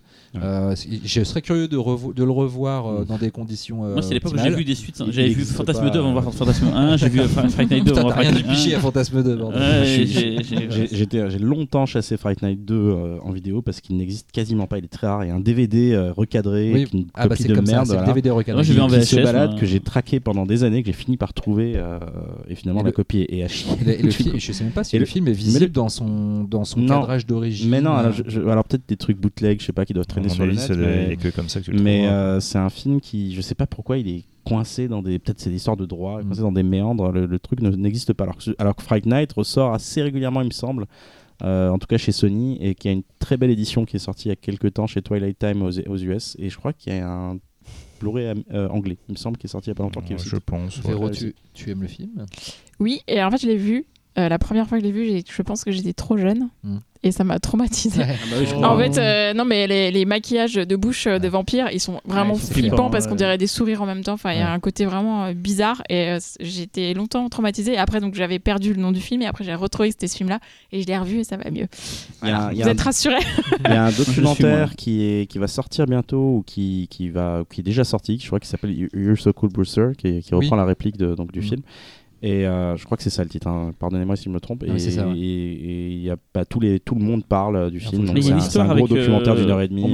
euh, l'acteur qui joue le, le, le sidekick du, du Brewster, il- apparemment, lui, il a eu plein de problèmes. Il a eu des histoires un peu glauques sur sa vie, je crois. Il semble pas un truc comme ça, où il est pas mort ou un. Euh, non, je crois qu'il a fini dans le porno gay underground euh, ça, SM. ouais. D'accord. Oui, donc je pensais qu'il Ouais, était mort tout- ou camé. Non, non, d'accord, il a fini dans le porno Ouais, gay. tout ça, va bien. d'accord, ok. On continue avec ton film, euh, Cyril. Ah, alors moi j'ai choisi le Blob. Alors le Blob, il y en avait plusieurs de Ah, Blob. un film que euh, j'adore aussi. Le Blob de 1988, réalisé par la Dream Team, Chuck Russell et Frank Darabont. Alors juste pour information, il y a eu deux autres Blobs avant. Et le tout premier c'est Danger planétaire, un film avec Steve McQueen. Plus tard, il y a eu un peu moins connu Beware the Blob, réalisé par Larry Hagman, qui est donc JR dans euh, Dallas. Dallas. Et moi, je vous parle de la version 88. C'est le film, c'est ce que j'avais dit quand, j'avais passé, quand on avait passé le film au pif euh, dans la nuit, Invasion extraterrestre. C'est le film que j'ai le plus vu de ma vie. Je l'ai vu gamin 36 fois ou 37 fois, je ne sais pas Ah, pourquoi. génial. Je le regardais tous les samedis. Je, je pétais un câble sur ce film. Ma Euh, femme a fait pareil avec Alien 2. Bah oui, bah ça se comprend, c'est deux, très grands films.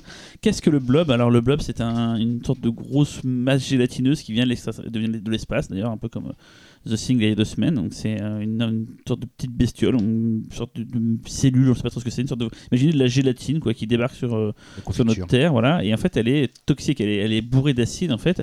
Et plus elle va bouffer des gens, plus elle va grossir jusqu'à devenir à la fin euh, gigantesque. Et on suit donc, euh, c'est ça qui est rigolo dans le film, un anti-héros, euh, une sorte de, de bad boys et tout, qui d'ailleurs n'est pas le personnage principal du film au début, mais qui va le devenir au fur et à mesure. Plus une nana, et on suit ce, ce groupe-là qui essaie de s'en sortir. Il y a les militaires qui vont arriver dans la ville, qui vont euh, euh, devenir les- limite les nouveaux ennemis. Enfin, c'est rempli de bonnes idées partout.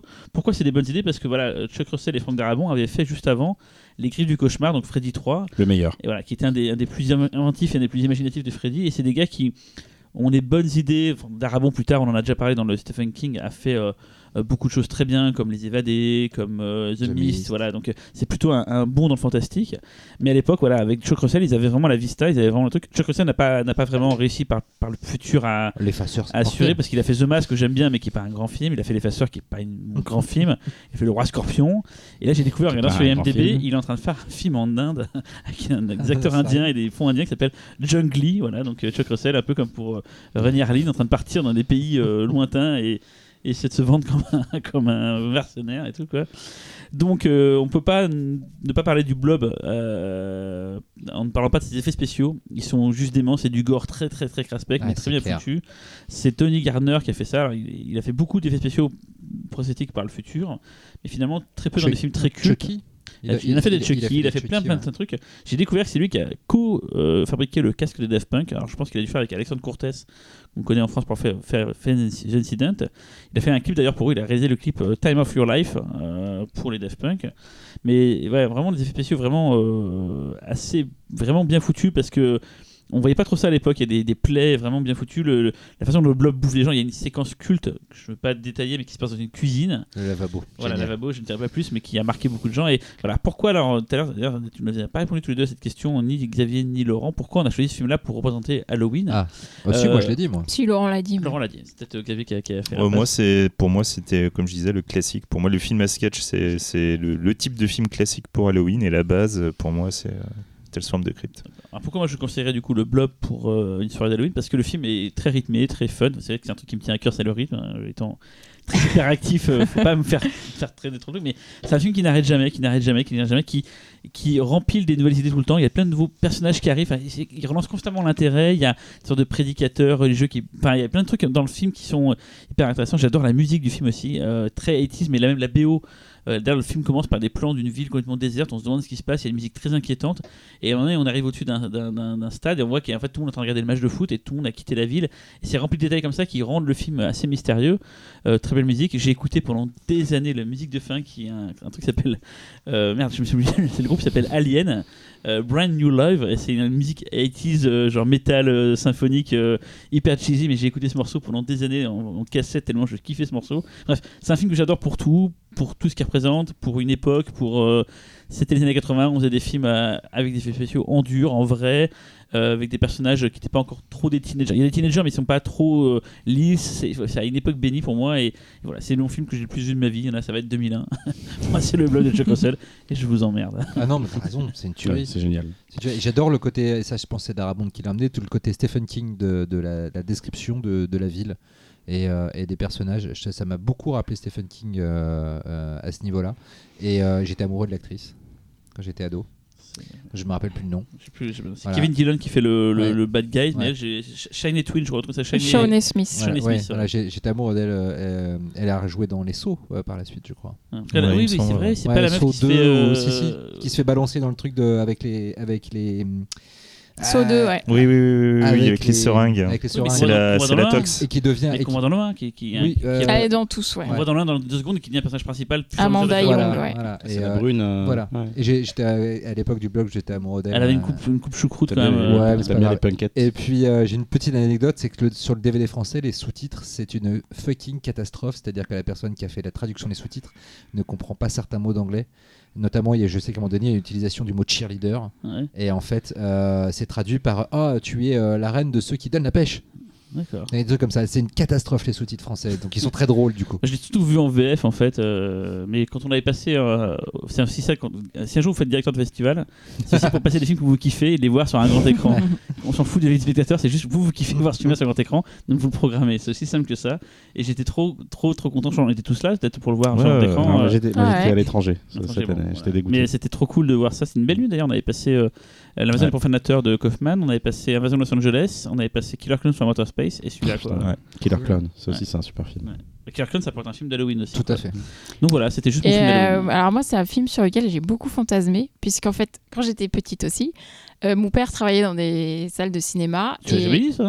et il, tra- et il m'avait ramené des des euh, les photos. Vous Ah, savez, les à photos l'époque, dans les dans Ah, les halls d'exploitation, de ouais. dans les halls de cinéma, ils mettaient des photos. Et du coup, j'avais que les photos du film. Et du coup, euh, j'imaginais le film. Et c'était ouf. Génial. Et du coup, je pensais pas que c'était drôle en fait. Je Parce qu'il y en a une photo où il y a un mec qui est sous le blob et qui Exactement, tend bah, les j'avais la... Est C'était tout certaines des jaquettes DVD d'ailleurs, je crois, du film. Ouais. Euh, ce mec qui fait ça. Et elle m'a jamais dit que son papa travaillait dans Bah le non, cinéma. clair. euh, On Je- découvre vous des ne trucs savez sur pas tout Véro, de moi. euh, On découvre ça entre la poire et le fromage là. T'as- une, scène d'un enfant qui se fait Oui, qui est ouais. Super, Oui, oui. super dur. Euh, Quoi. Quand tu- clochard gamin et que tu vois ça, tes gamins et que tu vois un gamin se faire des défoncer comme ça, tu dis oula. Et puis, il y a la blague du mec qui va acheter les capotes à la pharmacie Ah ouais. et, Oui. qui, et qui va Qui après pote, récupérer, euh, récupérer sa, la meuf euh, avec qui il voudrait utiliser les capotes et le père de la meuf, c'est le pharmacien qui l'a les repris par capotes. Gondry pour une pub c'est pour euh, Et, qui, avait été, qui avait été repompé à mort pour une pub Oui, c'est après. c'est Gondry qui a fait. fait Gondry qui a fait une pub pour Ouais. et qui était une des pubs les plus a eu le plus de prix euh, à l'époque et c'était une- repris dans. Voilà c'est un, truc- un très beau film et, la- Ouais. voilà, et même la fin est top et tout et, et il fut un temps tiens pour, pour faire un rebond il fut un temps c'était prévu que Rob Zombie fasse un remake C'est vrai. Oui. voilà Et est-ce que tu as dit la couleur du blob? Elle est un peu euh, Rose. ah non oui par C'est rapport à son accent du midi quoi elle est un peu rouge fou- rouge clair hein. Elle est rose. Elle est rose. ah c'est une con ça chante tous les cigares là Heureusement, heureusement qu'il a pas fait son remake. hein, putain. oui là après normalement c'est Ça aurait été crado de toi chez crado, euh, c'est toi la suivante dans l'ordre Je lève la main pour. Oui.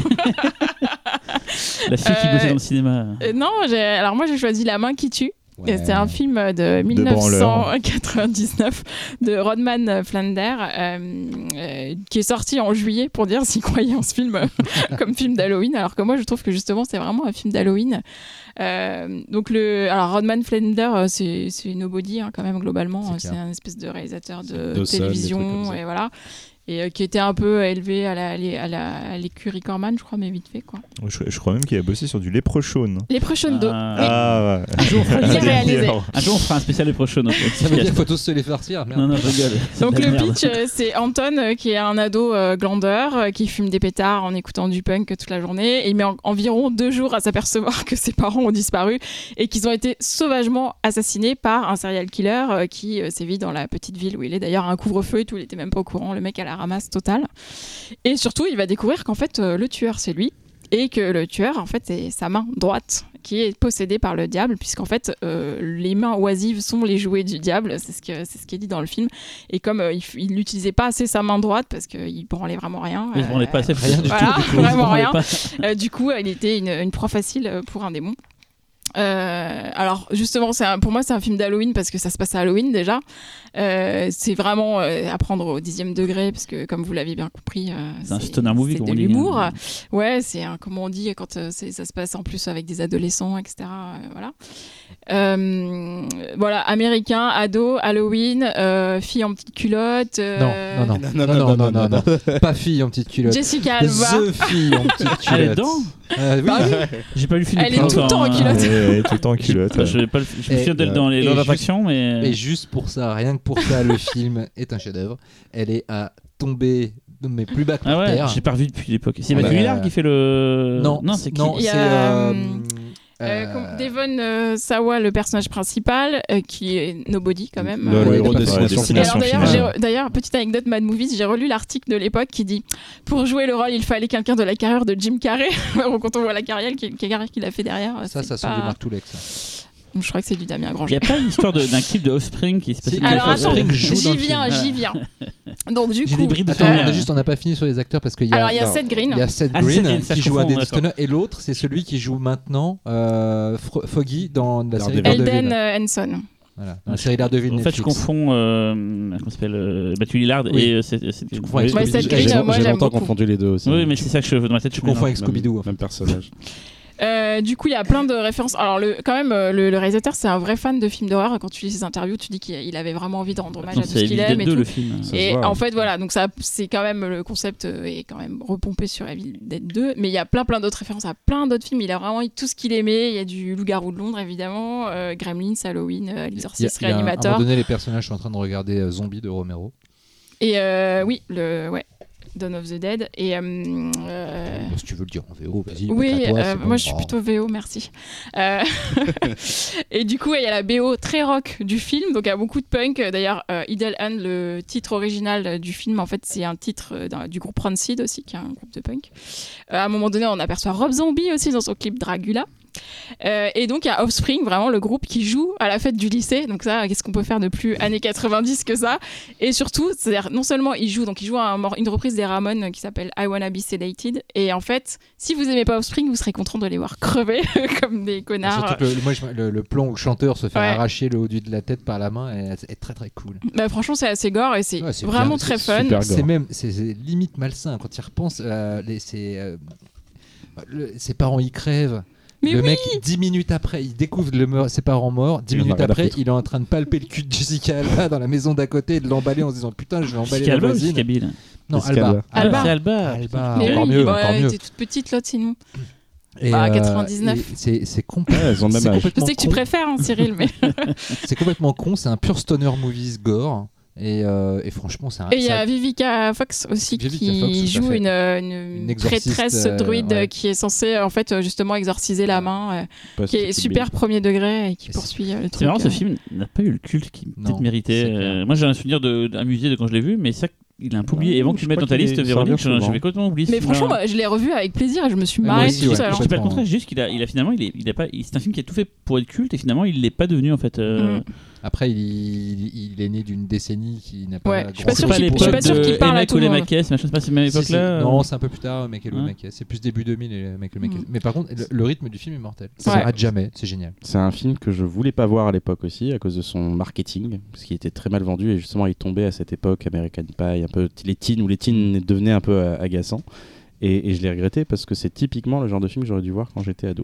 Et je là, tu- c'est euh, trop tard. T'as- T'es bah, trop vieux. Non, je me, suis, je me suis quand même éclaté à le voir, mais je, je- je me disais putain, mais ce film-là, je l'aurais vu à 19 ans, je serais devenu ouf Toi, quoi. t'es encore ado à 19 ans? Ouais, enfin, fin d'adolescence, j'avais j'avais cet âge-là quand il est sorti. Et est-ce qu'on parle du silence de Xavier là sur...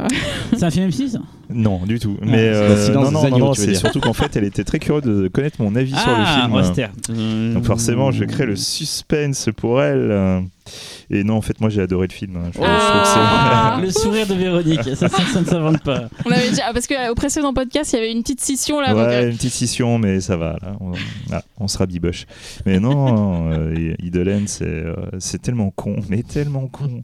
C'est non, vraiment, c'est super quoi. c'est plaisir euh, coupable quoi en fait. Côté, Ouais, non, mais en euh, plus, enfin après, c'est même vraiment bien foutu au niveau de la comédie quoi. Ouais, C'est, ouais. euh, Je me rappelle qu'en voyant le film, le- le- la scène où euh, Jessica Alba est attachée sur le, le capot d'une voiture et la voiture est levée par un, un système hydraulique et elle risque de s'écraser au plafond.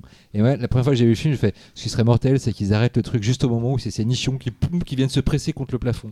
Je me suis dit, c'est une idée trop conne. Et non, bien Ils sûr, c'est ce qu'ils Voilà. font. Alors, ça s'arrête tu au sais moment que ces nichons C'est pas du tout la fin qui était prévue. Ils ont tourné une autre fin. Il y a une autre fin Ah ouais qui se tourne euh, dans une piscine. Elle existe. Enfin, il y a- sur le DVD, il y a la scène coupée et tout. Attends, il veut la voir là Et en fait, elle est beaucoup plus spectaculaire et ils l'ont enlevée euh, volontairement parce qu'elle cadrait pas avec tout le côté un peu plus euh, cheap, on va dire, euh, du reste du film. Mm. Elle était vraiment trop, trop dark, trop spectaculaire, Et etc. donc il y a Jessica Alba dans la piscine? Euh, bah oui, mais c'est pareil, mais elle est sur, sur le plongeoir, elle est pas sur. On, a- on, a- on- on va l'avouer, on a tous acheté les Blu-ray de Into the Blue, quoi. Alors figure-toi Into the Blue. J'ai- Moi j'ai On fait un alors, attends, mais moi j'ai Les deux d'ailleurs. hein. Attends, j'ai une, une confession à faire, je vais en profiter. Into the Blue, c'est le premier cinéphage que j'ai écrit dans Math de, de ma carrière de, de- Oh. Le film dans- vachement bien. C'est le mec qui a fait l'acteur dans euh, Tout Christine. à fait, euh, John- John Stockwell. Ouais. Et sauf que euh, moi, je suis arrivé, je me suis dit, je vais écrire mon premier cinéphage. Il faut que je défonce le film parce que les cinéphages, c'est comme ça que tu t'affirmes, tu vois. Tu défonces le film en étant un, un bon connard de mec euh, Et là, tu dis, ironique. Ah, mais si Jessica lit Et l'article, c'est mort. et, et donc j'ai défoncé le film et en fait je l'ai revu après je me suis dit mais j'étais con quoi c'est super super, cool comme C'est un beau Voilà. film. Dans Donc là, visuellement j'avoue- et tout. euh, J'avoue j'étais j'étais jeuneau je commençais dans Mad et j'ai voulu faire mon petit connard qui, qui s'affirme et 20 j'ai ans et j'ai après, dit tu une connerie voilà Voilà. On finit avec Talal? Fait toujours. Moi, je suis, un, je suis un peu jaloux parce que vous avez, je disais tout à l'heure, vous avez traité de super bons films, et surtout j'ai pris, non mais j'ai pris le truc à la, à la- à la lettre en fait. Quand on a dit film d'Halloween, du coup, je me suis, je suis allé chercher des films qui se passaient pendant Halloween.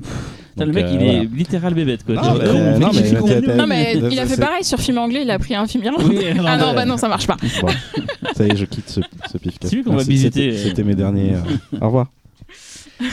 Donc, euh, Trick or Treat, euh, qui est un film très sympathique, euh, mais bon voilà, j'aurais pu, euh, à un moment donné, je me suis dit, ah, j'avais, putain, j'aurais dû choisir un autre film que j'aime beaucoup, un autre film à sketch qui s'appelle euh, Tales from the Dark Side. Je sais pas si vous connaissez. ah, j'adore Oui. John Stockwell Excellent. Super ouais. film. Et réalisé euh, par John Stockwell le réalisateur du, de- du film dont, oui, dont- on vient de parler Blue, avec ouais. Jessica Alba. Voilà. Donc, euh, bon, ça, j'en- j'en- j'en- je, je ferai une chronique dessus. Euh, donc, Trick or Treat, c'est réalisé par Michael Dougherty, qui est euh, surtout connu comme scénariste. Donc, ah oui, je l'ai pas dit, le film date de 2007, donc il est relativement récent hein, quand même. Et euh, donc, Michael Dougherty, c'est qui C'est le scénariste de Brian Singer principalement. C'est lui qui a écrit euh, X2, euh, donc X-Men 2, le, le- le meilleur, on va dire, de, des C'est films. une super-héros de, tous les de- temps. Bon, non, pas ça, mais en Si, tout cas, de, si. de plus intéressant de, des films de, de Singer, de, de, de- de X-Men de Singer, et, euh, et malheureusement aussi du, triste Superman Returns. Euh, mais il est connu, en fait, il, Trick or Treat, c'est sa première réalisation, et quelques temps après, il fait un film très cool aussi, qui reste dans le même ton, qui s'appelle Krampus, qui est cette fois un film de Noël. Que j'ai adoré. moi. Mortel. Ouais. Ah, merci Laurence. On est très peu à l'adorer, Je l'ai- mais. je l'ai- vu à Londres à Noël Claquage de beignet quoi. Et euh, Moi, j'ai vu la putain, Publicis à sorti- Noël. Sorti de la salle. Non, mais tu vois, c'était spécial parce que on, était avec, euh, avec mon épouse à Londres euh, à la période de Noël. Donc Coucou plein- Laurence. T'es en plein dans le, dans le truc, tu vois. euh, c'est quand même assez magique, Londres, à cette époque de l'année. Et tu rentres au cinéma, tu vas voir Krampus et tu ressors, mais t'as une putain de banane, c'est mortel. Ah, moi j'en ai pas, je j'ai eu des je oranges. très cool. Je pas je- je par contre, euh, on parle pas de Noël, là, on parle on- on, Oh. garde- on garde- on on pour, un, pas spécial On Noël. fera un podcast spécial Noël. Ouais, Peut-être. pourquoi pas. le manque d'imagination quoi. On le fera en 2019. hein. Pour la. Saint-Valentin. Et à Saint-Patrick, on fera les précones. Et en 2019, en 2019, Parfait. Allez hop. et en 2019, on fait que des, des Et films pour post-apo. Pâques, on fait quoi Post-apo, on fait, ça vous va Ouais, parfait. Hein Alors, je vais pouvoir faire Allez, vas-y, Talal, chronique, les gars. vas-y. Tout à l'heure, il disait, c'est vrai que c'est toujours moi que vous interrompez. Il a raison. Mais oui. Vous faites Désolé, Talal. Alors, donc, euh, Michael Dougherty va surtout réaliser, et là c'est un clin d'œil pour toi, le prochain Godzilla. Euh, Godzilla Final, comment il s'appelle? Celui avec les monstres, avec euh, Rodan, avec. euh, Bah, le- avec le euh, Godzilla Godzilla sort l'an King prochain. of, King of King of Monsters. Voilà, avec qui a l'air très cool pour l'instant de ce qu'on a vu. euh, J'adore cas. réalisateur, de toute façon. Les c'est trailers un- sont- C'est très bon. quoi. Et donc, euh, Trick or Treat, ça, ça casse pas trois pattes à un canard, faut être très honnête. C'est un film très attachant surtout. Euh, bah déjà, ça parle de quoi? C'est c'est- donc c'est c'est plusieurs histoires qui s'entrecroisent dans une petite euh, bourgade de, de l'Ohio.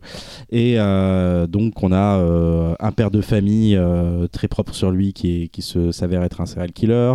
On a un vieux euh, rabougri voisin qui déteste tout le monde, qui va se retrouver attaqué par une créature. On a euh, une jeune fille incarnée par Anna Paquin qui va euh, vivre sa première fois, sauf qu'on ne sait pas c'est quoi sa première fois, bien sûr, il y a un long jeu là-dessus, et des petits gamins euh, qui vont euh, se rendre dans un, dans un lieu où euh, des enfants sont morts euh, plusieurs années avant. Voilà, je ne vais pas plus loin dans, dans- dans ces divers pitchs, juste pour dire que voilà, tous ces trucs s'entrecroisent et euh, tous ces personnages se croisent vraiment, et il y a un fil rouge en fait qui est le personnage donc de Sam, euh, qui est un peu le boogeyman, on va dire, de, de, cette, de ce que pose euh, Dougherty dans, avec ce film. Et un petit gamin, en fait, euh, avec une tête de citrouille et un pyjama orange. Et qui est, entre nous, très très réussi. Donc, c'est un personnage qui va intervenir à, à plusieurs moments et qui va surtout s'en prendre aux personnages qui ne respectent pas l'esprit d'Halloween. Euh, voilà. Bah, euh, le film est, super attachant, comme je l'ai dit tout à l'heure, et euh, j'ai pas grand chose à dire à part que c'est pour moi un, petit film d'Halloween qu'on regarde entre potes, qui est très léger, qui est plutôt très bien réalisé, et je, suis même assez surpris de la facture de- du film euh, parce que c'est clairement un film de studio. euh, et qui a un ton assez assez libre. Euh, moi, je pense, euh, j'ai un peu pensé, bah, c'est aussi, c'est pas anodin. Il y a qui est l'acteur euh, qui s'appelle euh, Dylan Baker, qui est, euh, qui est aussi connu des films de Todd Solondz, parce que justement, bah, le personnage qu'il incarne, donc qui est le père tueur, m'a fait penser un peu au personnage justement de Happiness de Todd Solondz. Donc voilà, et c'est ce ton en fait un peu grinçant où les personnages sont tous un peu cons et en même temps attachants et et, et, en même temps que, que, que le truc voilà finalement se débrouille très bien. Je trouve que le film est, est très chouette. Voilà. Moi, je, juste avant que Laurent- je trouve que c'est le film qui représente le mieux Halloween en fait. Euh, si je dois penser à un film qui parle de cette saison, parce que d'ailleurs c'est du trick or treat, c'est le, Ouais. c'est un bonbon ou, la, ou, la, ou, la- ou un gage, je crois que Ou un ça. là. sort. Un sort. Et c'est le film qui représente le mieux cette, ambiance-là. Et je trouve que c'est le un des films à sketch, je les ai pas tous vus, mais qui a le meilleur liant. Ou c'est celui-là où c'est le plus coulant en fait, parce que là les histoires s'enchaînent, c'est pas genre un carton, une nouvelle histoire, machin et tout. C'est Ouais, la s'enchaînent même comme un seul film. En fait, ça pourrait être vu comme un seul film, sauf que c'est plein d'histoires. Oui, c'est ça, c'est qu'en fait, les, Voilà. les personnages s'entrecroisent, mais en fait, la manière dont ils sont entrecroisés, ça permet en plus de, de montrer la chronologie des histoires. Donc il y, a- il y a un Il y a vrai truc qui est intéressant. ouais. tout. C'est le Pulp Fiction du film d'Halloween. en fait. Oui, Ouais, c'est un peu ça, ouais. Et du coup, en fait, le, à la base, euh, c'est, euh, c'était un court métrage du, du réalisateur qui était euh, Season Greetings, je crois. Oui, tout à fait. Et euh, où en fait, on voyait le personnage de Sam. En fait, Sam, c'est, euh, pour Samhain, en fait, tout simplement. C'est une incarnation C'est de, super drôle. de la célébration de Samhain. Et voilà, en fait, je, je crois que dans le cours, il, on lui pique son paquet de bonbons, enfin son sac de bonbons, et euh, il le prend plutôt mal. Et il se tranche. Mais voilà quoi, donc du coup en fait mais c'est prend Trick or Treat, ce serait presque une sorte de spin-off en fait de Greeting Season. Mais dire, le film d'Halloween. Pour moi, c'est de ce dont on a parlé. Finalement, c'est celui qui est. euh, qui dans... C'était pour ça que tu t'es fait avoir, que tu as peut-être pas pris le film que tu aurais voulu, mais c'est vraiment pour moi le film qui représente mieux la cette fête Ouais. en fait. euh, Bah oui, c'est pour ça. T'as été un peu perso, con, euh, finalement, c'est plutôt, plutôt bien vu quoi. pers- personnellement régler ça en quand, on a parlé de film d'Halloween, moi le premier auquel j'ai pensé c'était celui-là. Ah oui, mais pour moi, c'est le film qui représente Halloween quoi. C'est un bon film. tellement, euh, c'est tellement que parfait. Talal, euh, moi je trouve que c'est un vrai bon film. hein. Ça, Ouais. En fait, euh, je, trouve que ce film a les mêmes qualités, les mêmes défauts que Krampus. C'est-à-dire que les deux sont des films très attachants, c'est des films de monstres, donc for- forcément ça me parle. Et euh, mais il y a, je sais pas, il y a, en plus, il c'est y a- énorme. Il y a un des truc séquences où, euh, vraiment, vraiment, vraiment fortes euh, visuellement. euh, je vais pas expliquer quoi, mais dans, dans le grenier, il y a des trucs, tu dis putain, c'est. J'ai Autant pas vu je- des images aussi effrayantes depuis des années. Quand- il y a plein j'ai- de super idées. Je ça, j'ai- je trouve ça- j'ai- ça manque un peu de rythme à mon goût. Mais... En fait, j'ai, je me rappelle avoir aimé Trick or Treat. J'ai pas eu le temps de le revoir pour ce podcast et je n'ai, j'ai zéro souvenir du film à part la tête Voilà. du, du petit Oui, bonhomme. pareil. Voilà, c'est Voilà. ça. Et C'est c'est le problème de, souvenir. c'est le problème de ce film. que, euh, je, je me rappelle que c'était cool, que j'avais apprécié le visionnage. Je m'étais dit que c'était très bien écrit, euh, que, c'est, que ça se voyait que c'était un film de scénariste et que euh, la réal était euh, parfois un peu faiblard, mais tu Mm, sentais qu'il y avait un, tu sentais qu'il y avait quand même un mec derrière avec du potentiel. Mais au-delà de ça, zéro souvenir. Il y a une scène, il y a une scène que j'avais complètement oubliée parce qu'on avait fait un podcast loup-garou d'ailleurs, qui est une scène de transformation de loup-garou qui est quand même assez ouf, quoi. Où t'as les personnages qui s'arrachent la peau, t'as la, t'as les, t'as les poils en qui dessous. sortent derrière. C'est Putain, c'est faut que je le revoie. vraiment à, vraiment que très le cool. film est totalement inédit en France, en C'est vrai. vidéo, un peu comme à l'époque de Napoléon Dynamite, qui n'est pas un film de genre, mais bon voilà, c'est des films qui sont jamais sortis officiellement en France. C'est vrai. Et Trick or Treat n'existe pas Comment officiellement on fait en France. pour le voir Parce que moi, je l'ai Il y pas a des vu. Blu-ray ou des DVD étrangers, euh, sûrement avec des sous-titres français, peut-être même euh, des doublages, j'en sais rien, c'est des fois que les, les surprises. Alors, des- il est. euh, moi, j'ai- prêté euh, mon Blu-ray à, Michel Leray. Si tu m'écoutes, rends-moi mon Blu-ray très vite. Et je me suis aperçu euh, il y, a- il y a deux jours le moment où il fallait que je revoie le film.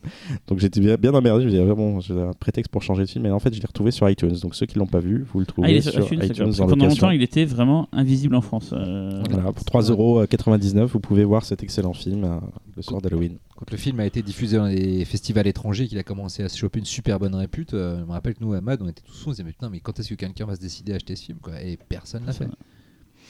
On termine en musique. Alors, Cyril, tu as une sélection spéciale Halloween. J'ai pris un film qui aurait pu être un, un- un film qu'on aurait pu choisir sur aujourd'hui, qui est un film pour moi d'Halloween typique, mais qu'on n'a pas choisi. Bon, bah tant pis. mais j'adore la musique, donc je dis c'est l'occasion de le passer, parce que j'essaie maintenant de faire coller mes musiques aux thématiques. Le film c'est Booba Hotep, et là tout le monde dit ah ouais, bah oui, effectivement, le film d'Halloween. Hein Est-ce qu'il y en a ici qui dirait le contraire? Moi, je dirais le contraire. Moi, ouais? moi aussi. Ah bon Ouais, moi aussi. Film de maison de retraite. Mais vous faire un J'aime bien le film, mais je, Moi, je suis d'accord avec toi. Ah voilà. j'aime bien le film, mais je le trouve trop lent pour être un film d'Halloween. C'est un film de vieux, c'est pour ça.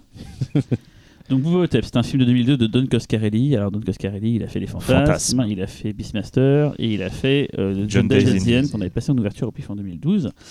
Et là, c'est un film très bizarre qu'il a fait où en fait on suit Bruce Campbell, l'acteur fétiche de Sam Raimi qui jouait Ash dans la Evil Dead, qui devient, qui est un en fait Elvis qui aurait, qui ne serait pas mort en fait, qui serait dans une maison de retraite, personne ne le sait qu'il est là et qui euh, dans sa maison de retraite euh, découvre en fait une momie euh, attaque bah, attaque les, les habitants et c'est un film qui parle vraiment de la vieillesse, de fait de vieillir machin et tout. Donc un film plutôt lent mais qui pour moi a été tout, tout imaginaire, tout ce bestiaire du fantastique, tout ce tout cet hommage qu'on adore. C'est un film très sincère dans ce qu'il fait, voilà. Donc on va écouter un morceau euh, par le compositeur Brian Tyler. Alors Brian Tyler, il a une, une super filmographie maintenant, elle est assez longue.